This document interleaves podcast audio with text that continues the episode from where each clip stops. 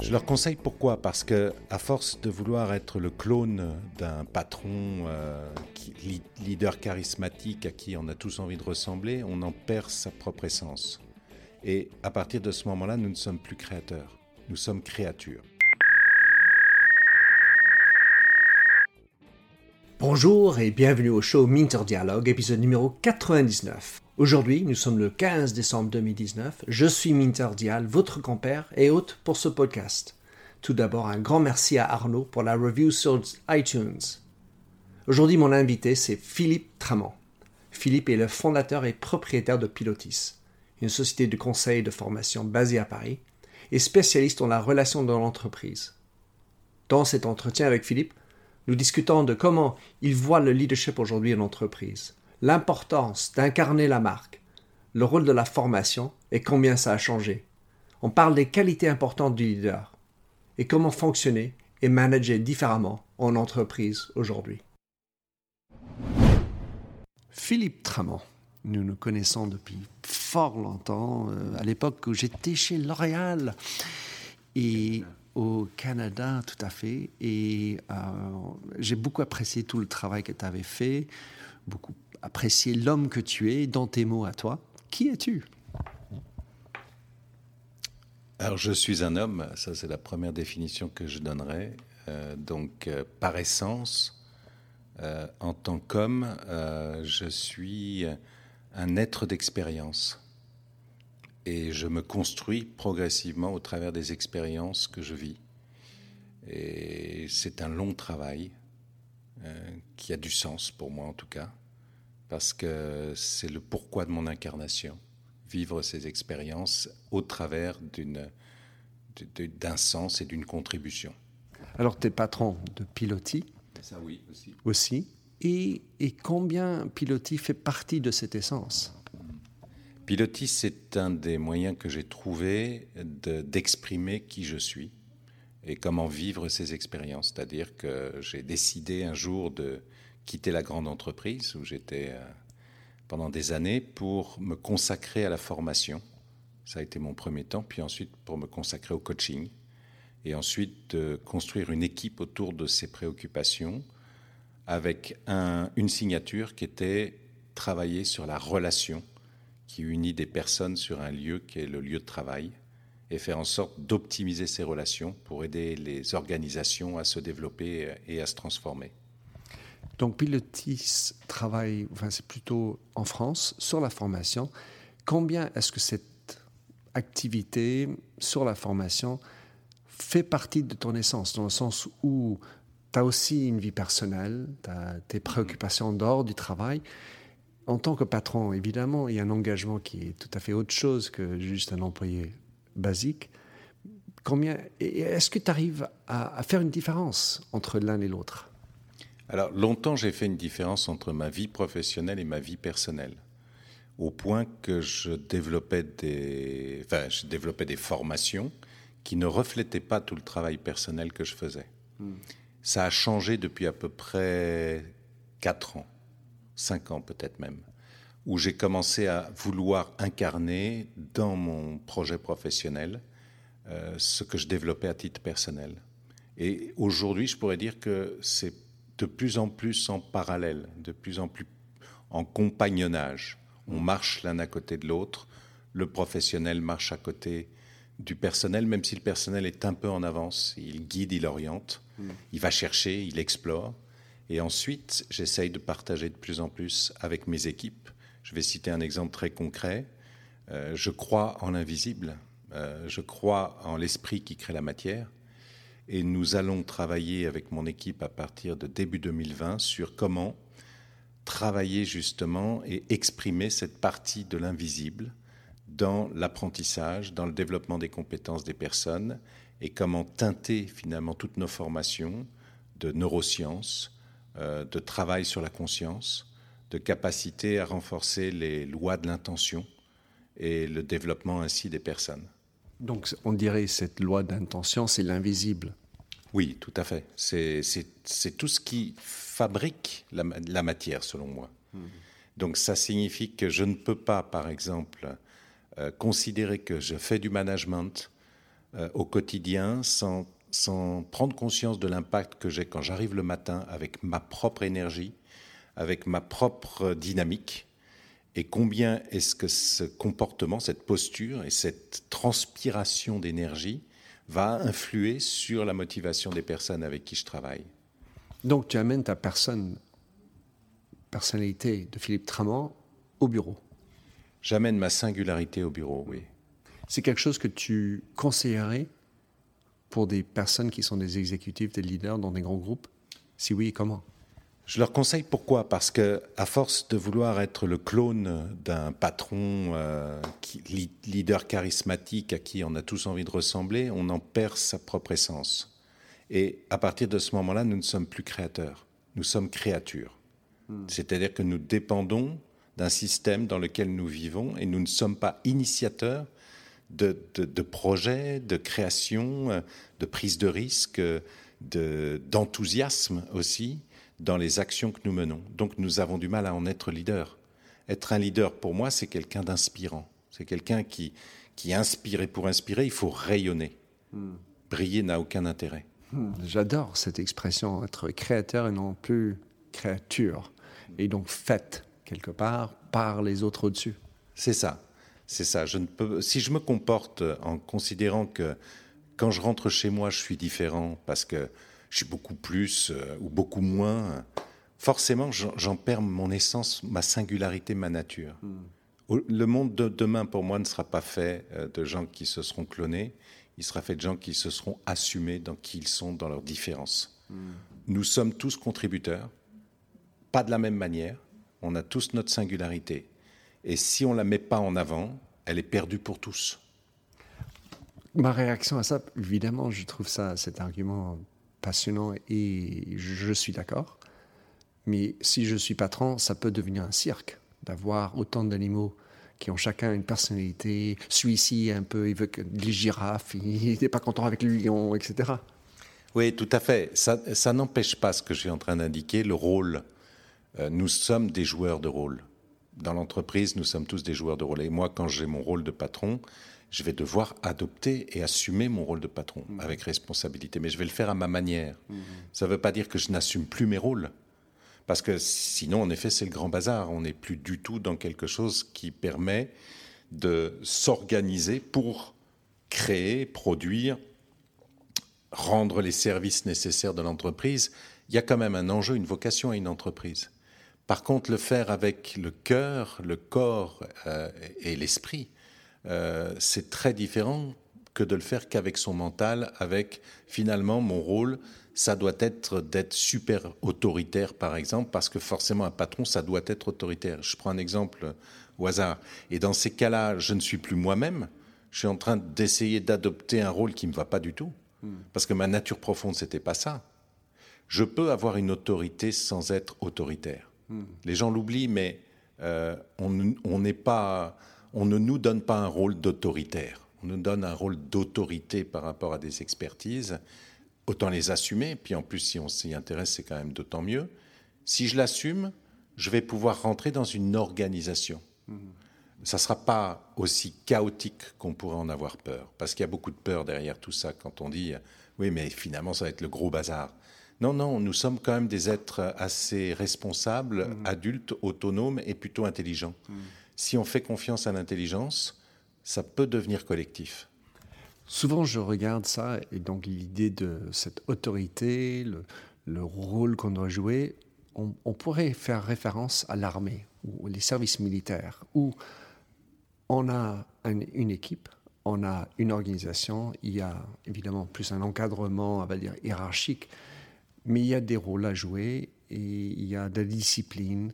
Et souvent, je me dis, ben, finalement, il y, a du sens là-dedans, même si je ne suis pas moi militaire, de regarder et, l'apporter bien, bienfaisant, bienveillant en entreprise.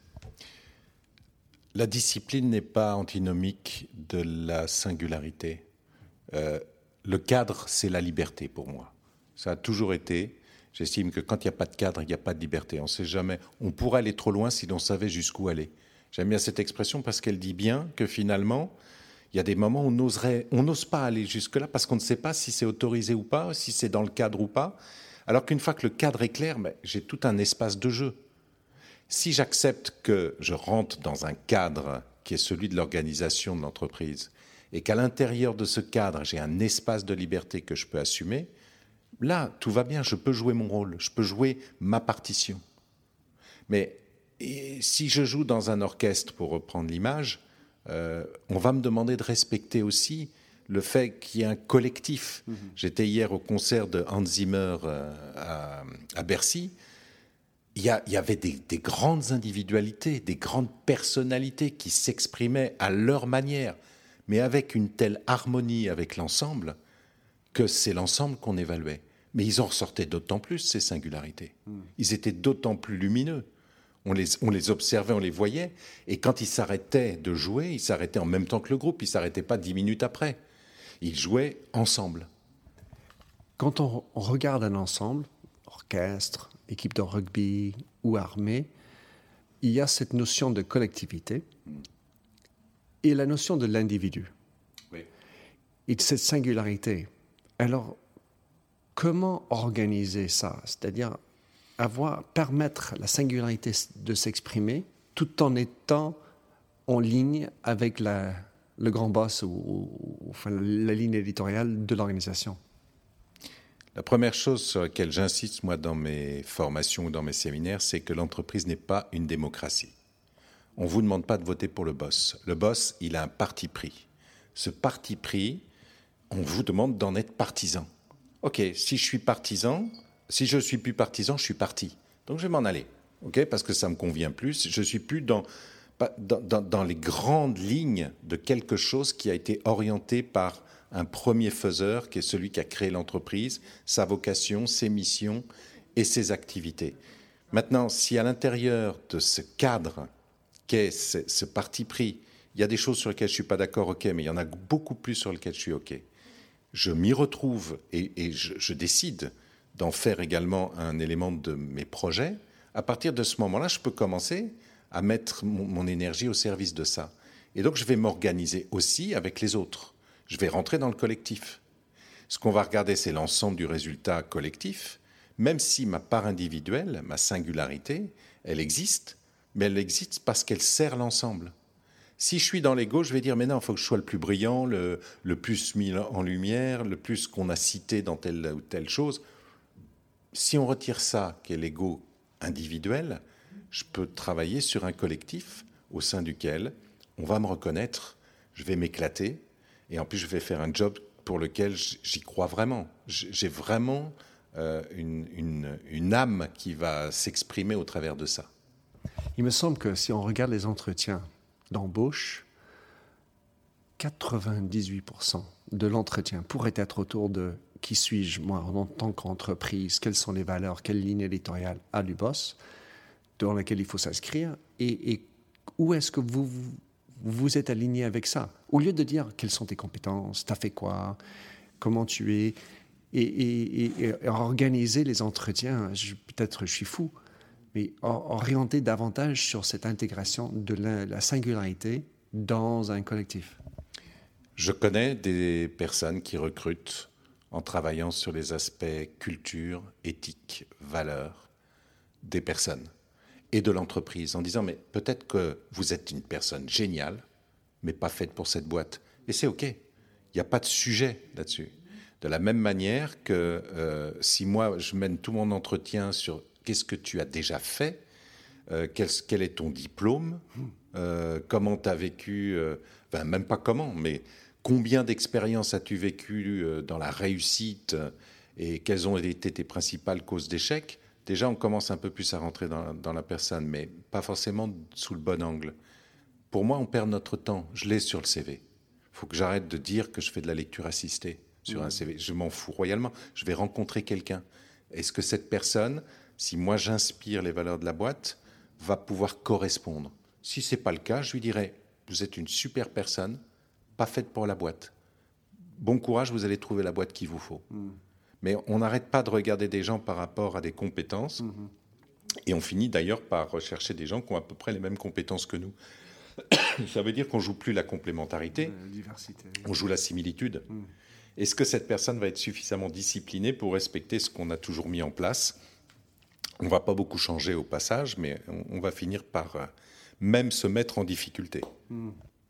Alors Philippe, ensuite de, de, tout ce que tu as raconté, en tant qu'entrepreneur et en contact avec autant de patrons qui dans le business au quotidien, quelle, quelle, est ta lecture sur les plus grandes préoccupations qu'on a à ce jour dans le business?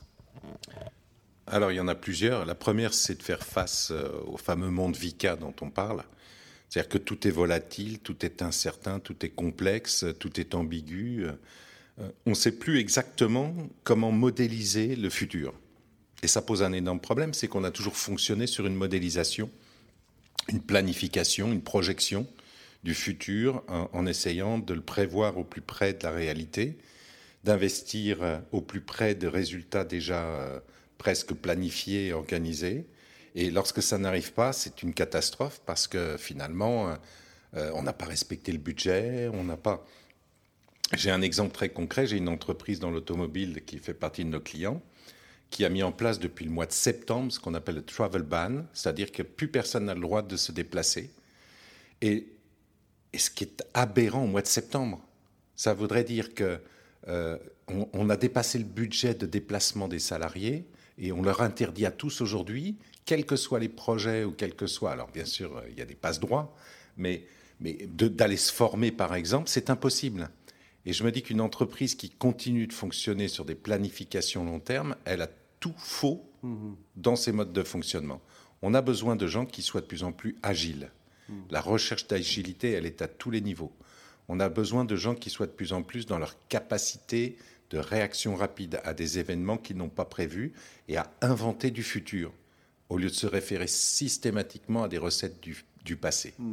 Donc inventer du futur, ça ne se fait pas sur un claquement de doigts ni sous stress. Ça nécessite qu'on arrête tout, on prend le temps, on, commence à réfléchir tous ensemble, et, peut-être que là, on va commencer à inventer des choses nouvelles. Les gens, euh, les, organisations ont besoin de plus en plus aujourd'hui d'être confrontés à l'incapacité à réutiliser ce qui a déjà été fait, et donc à faire appel, pourquoi pas, à des idées nouvelles que je vais aller chercher, pas forcément chez les anciens, mais quelquefois dans les jeunes générations. L'intergénérationnel est la deuxième préoccupation majeure qu'on rencontre aussi mm. dans les entreprises. On s'aperçoit qu'on ne peut plus faire fonctionner un ancien modèle avec un nouveau modèle. Avec un ancien modèle qui était basé sur un plan de carrière, avec un jeune qui n'a qu'une idée, c'est de vivre une expérience, s'éclater. Et puis s'il faut qu'il fasse un an à l'étranger, il va partir un an à l'étranger, il s'en fout. Sa carrière n'a pas d'intérêt. Parce qu'il est convaincu que de toute façon, si on lui promettait quelque chose, ça serait faux dans trois ans. Il n'y a plus de réalité euh, euh, projetée euh, dans, dans l'anticipation du futur pour un jeune. Il sait très bien que lui, sa vie va la faire. Et s'il doit faire 10 boîtes, 15 boîtes, 100 boîtes s'il le faut pour aller chercher ce en quoi il croit, et le jour où il s'éclate plus de partir ailleurs, c'est son truc. J'ai trois jeunes, moi, qui ont 22, 25 et 27 ans, qui sont mes enfants. Je les vois agir. Il y en a un qui a fait des études de sociologie au Canada et il est en train d'être euh, responsable production pour faire de la pub et, pour devenir intermittent du spectacle. Tout ça pourquoi? Parce qu'il veut monter dans deux ans ou je ne sais même pas quand un projet pour un, un backpack spécialiste du surf au Portugal. Donc c'est son truc. Il va le poursuivre et je sais qu'il va réussir. Mm. Mais pour ça, il va passer par plein d'étapes. Mhm. La sociologie, c'était génial. Hein. merci papa, merci maman d'avoir payé les études là-bas parce qu'il en a pris une certaine forme de culture qui lui permettra demain d'y inclure des choses très différentes des autres lorsqu'il va faire son backpack. Mhm. Et pour tous, c'est comme ça. Et je crois qu'une des deuxièmes préoccupations, en effet, c'est l'interculturalité, mm. c'est-à-dire euh, l'intergénérationnel, pardon, ça serait presque pareil, parce qu'on a l'impression qu'on ne vit pas des mêmes, dans le même pays, mm-hmm. mais c'est quand même nous qui les avons élevés, ces gamins, il ne faut pas l'oublier. Mm-hmm. Donc c'est nous qui leur avons inculqué cette culture de la liberté, de la remise en question des modèles, mm. de, de, de l'impertinence, quelquefois, face euh, aux grandes règles. Mais on les a élevés comme ça et on s'étonne après de les avoir dans les entreprises. C'est complètement dingue. Mais ils sont comme ça. Donc maintenant qu'ils sont là et qu'ils veulent bosser, qu'ils sont enthousiastes pour y aller, il faut qu'on leur trouve de la place. L'avenir, pour moi, elle n'est plus dans les grandes organisations, elle est dans les petites cellules organiques, toutes regroupées en un ensemble qui forment un corps. Et chacun a sa fonction, chacun a son projet, chacun a son développement. Et à l'intérieur, il y a beaucoup de liberté. On arrête les systèmes où il y a une hiérarchie, il y en a un qui donne un ordre et tout le monde euh, applique. Ça ne marche plus. Les militaires le savent. D'ailleurs, ils ont mis en place des petits commandos parce qu'ils savent que dans le chaos, il faut réagir très vite. Mmh. Donc on n'a plus du tout ces grandes, ces grandes armées comme on pouvait l'avoir encore dans les anciennes guerres. D'autant plus qu'aujourd'hui, beaucoup de la guerre se fait en local, sur le terrain, et des petites patrouilles, euh, je, connais un peu ce sujet, sont formées aujourd'hui à l'empathie afin d'être plus proches de l'ennemi. Hmm. Euh, l'ennemi potentiel en tout cas, qui sont des locaux tribaux, et, on ne sait pas s'il est ami ou ennemi, mais il faut que j'ai de l'empathie. Donc, je traverse une différence culturelle pour m'approcher mieux de qui il est, qu'est-ce qu'il sent, et ensuite voir euh, si je peux l'amener sur mon côté ou je dois faire autrement. Il y a une troisième préoccupation quand même aussi des organisations euh, aujourd'hui et des, patrons des, grandes structures, c'est l'engagement. Il y a un défaut d'engagement, une, impression que beaucoup n'y croient plus et que l'entreprise est devenue euh, un lieu de travail fonctionnel et non plus un lieu où je développe ma vie. Euh, et c'est vrai qu'il y a toute une partie comme ça, mais l'engagement, du coup, disparaît. Et c'est une vraie préoccupation de savoir comment réengager les gens. Mais il faut arrêter de parler de, ressources. Ce ne sont pas des ressources, ce sont des êtres humains qui ont trouvé un sens à venir travailler.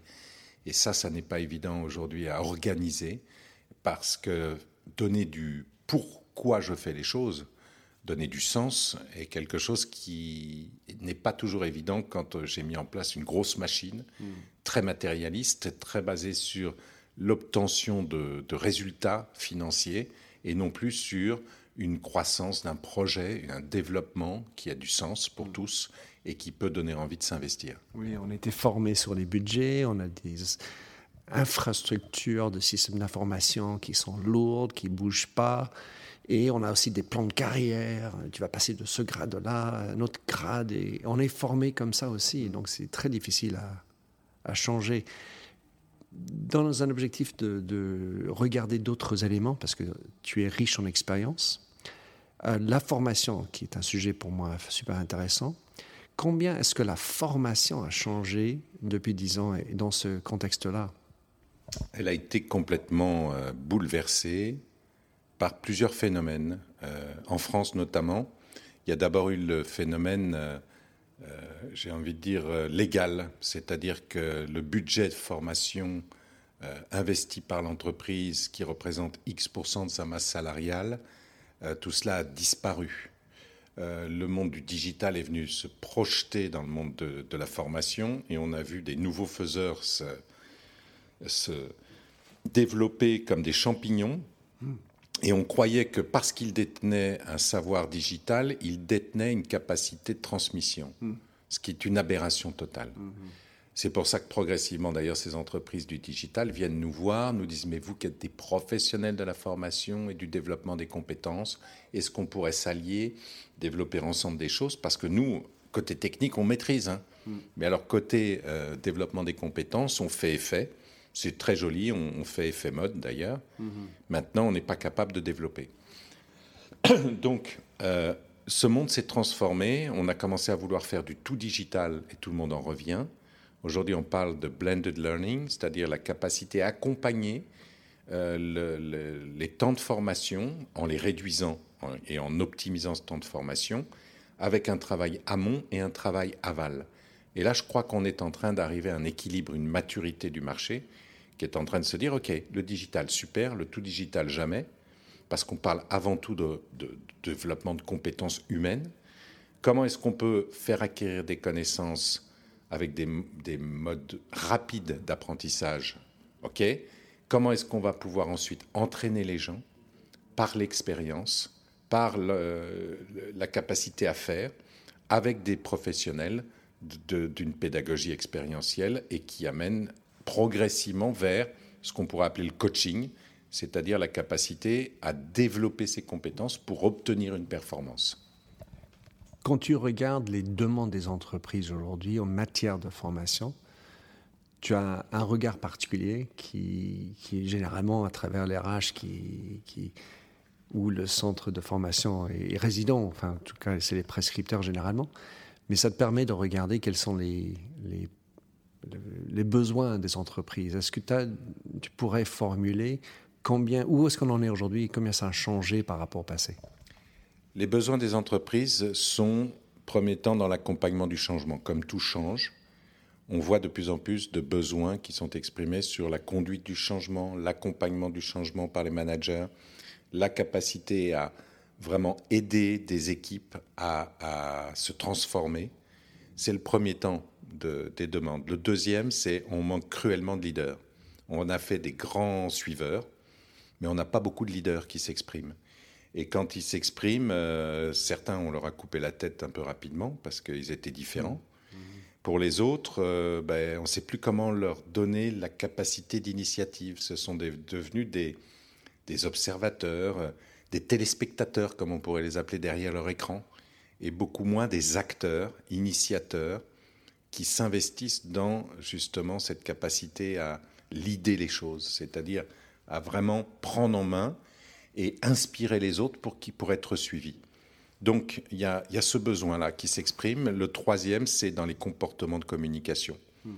très fortement. Beaucoup de séminaires aujourd'hui sur l'affirmation de soi, sur la capacité euh, à être en confiance et à faire confiance, sur la capacité à savoir exprimer les choses dans le cadre du feedback, par exemple. J'ai beaucoup de demandes en management sur le feedback aujourd'hui, sur la capacité à, tout simplement être un bon communicant, puisqu'on parle de savoir pitcher euh, de plus en plus, de savoir s'exprimer dans toutes les circonstances, avec clarté, en étant authentique si c'est possible, et, en développant un minimum de charisme pour qu'on puisse influencer les autres.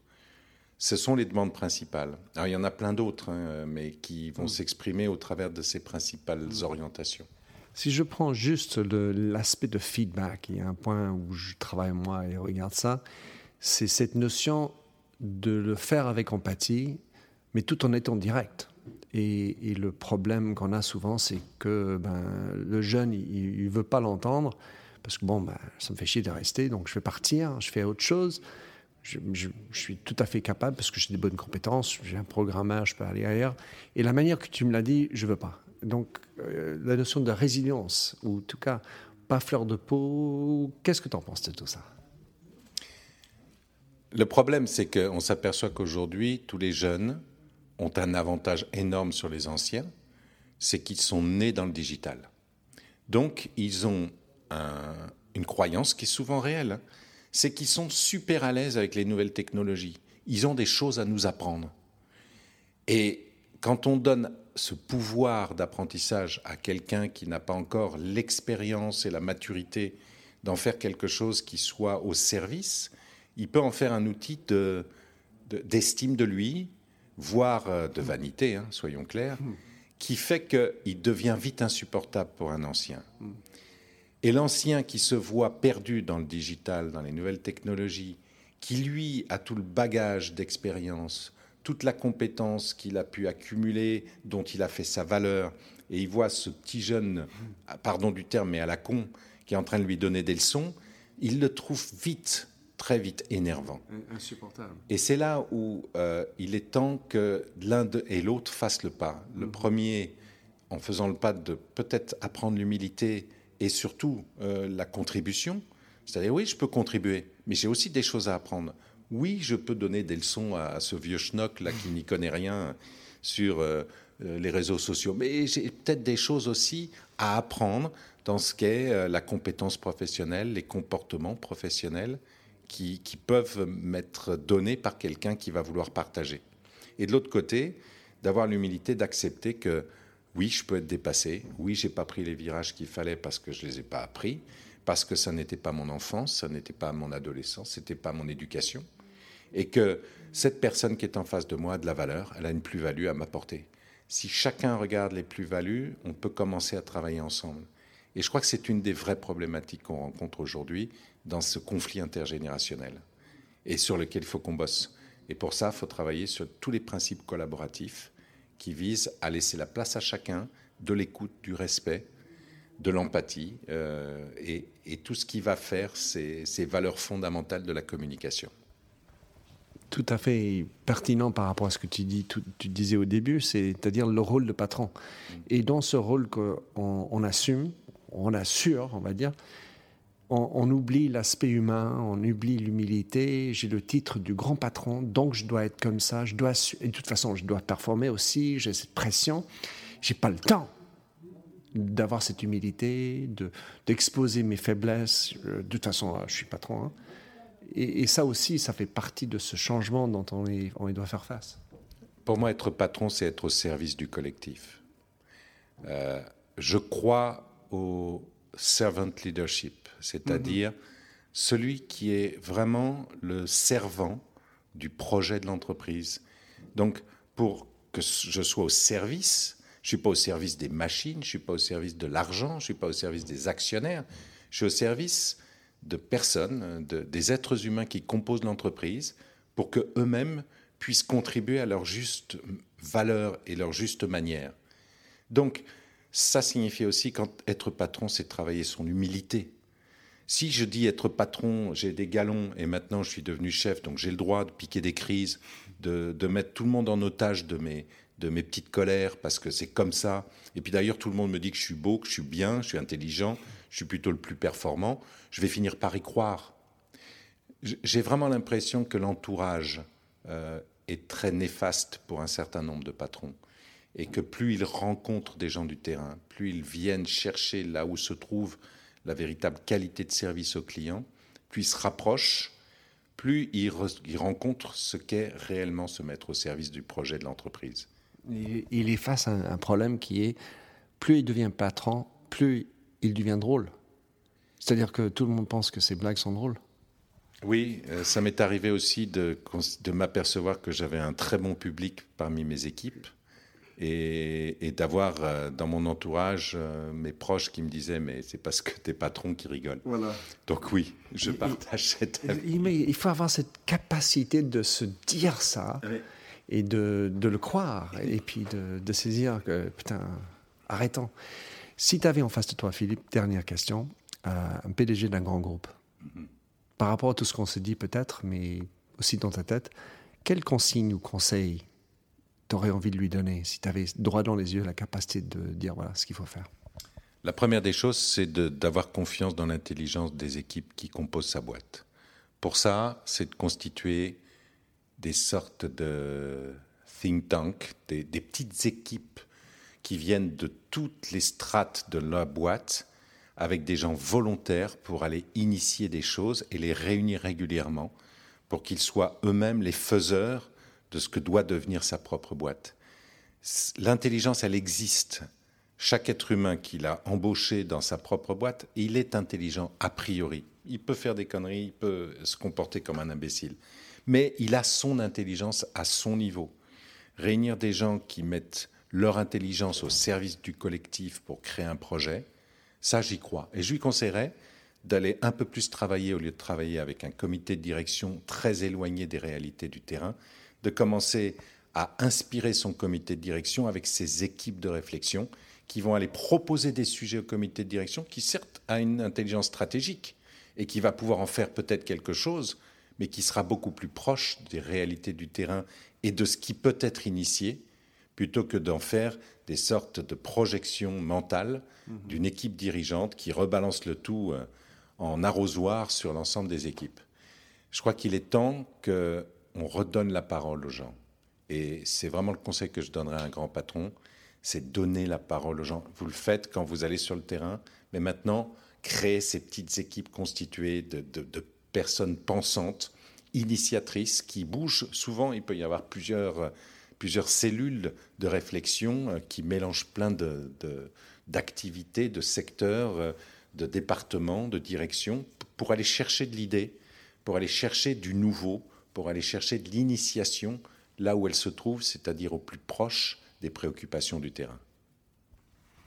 Génial, Philippe. Merci pour ces conseils, ces idées, ces pensées, ton cœur là-dedans. Et comment est-ce que quelqu'un peut te suivre, euh, te contacter, vous contacter, comprendre un peu mieux ce que est Pilotis et tout ce que vous proposez? Bah, C'est simple, euh, par euh, le digital déjà. On, est sur les réseaux sociaux, on est sur Internet, on a un site Pilotis. Et puis d'autre part, c'est de venir à la rencontre. C'est-à-dire de prendre son téléphone, nos téléphones sont possibles, on est joignable, de nous appeler, d'aller partager un projet puis d'aller chercher ensemble euh, si on a ou pas les capacités à être complémentaires dans nos singularités. Génial. Merci beaucoup Philippe. Grand plaisir de te voir parler de tout ça. C'est passionnant et je te souhaite beaucoup de bon cœur et de bonne réussite. Merci à toi Minter. Merci de nous avoir écoutés sur Minter Dialogue en français. Vous trouverez tous les liens et références cités lors de cet entretien sur mon site minterdial.fr pour vous inspirer, je vous laisse avec une chanson que j'ai écrite dans ma jeunesse, A Convinced Man.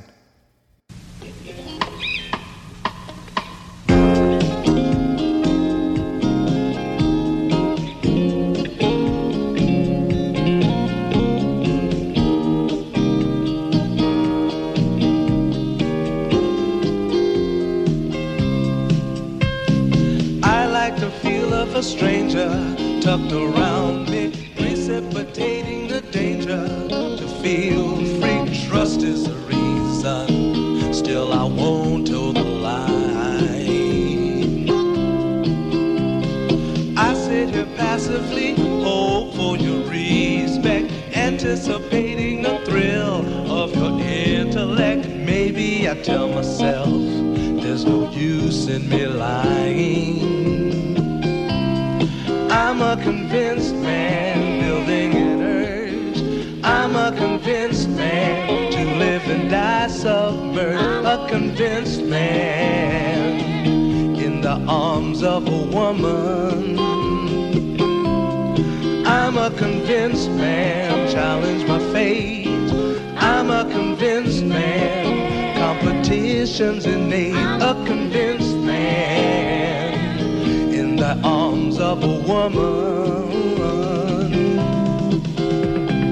Despise revenges and struggle with deceit. Live for the challenge so life's not incomplete. What's wrong with challenge? I know soon we all die.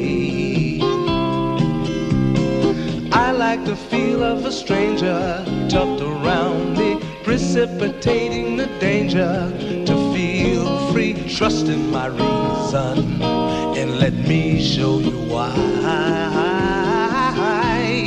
I'm a convinced man, practicing my lines. I'm a convinced man, here in these confines. A convinced man in the arms of a woman. I'm a convinced man, fit to the test. I'm a convinced man. I'm ready for an arrest. I'm a convinced man in the arms of a woman.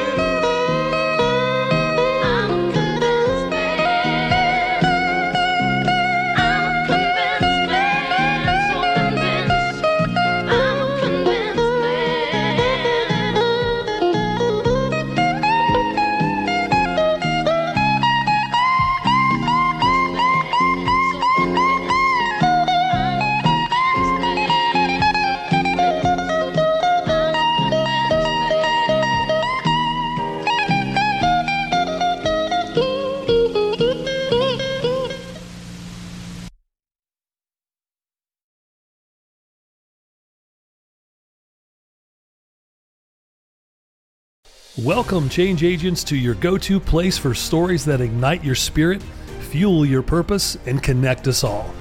We believe in the incredible power of the human spirit, its boundless resilience, and the inspiration it brings to our lives.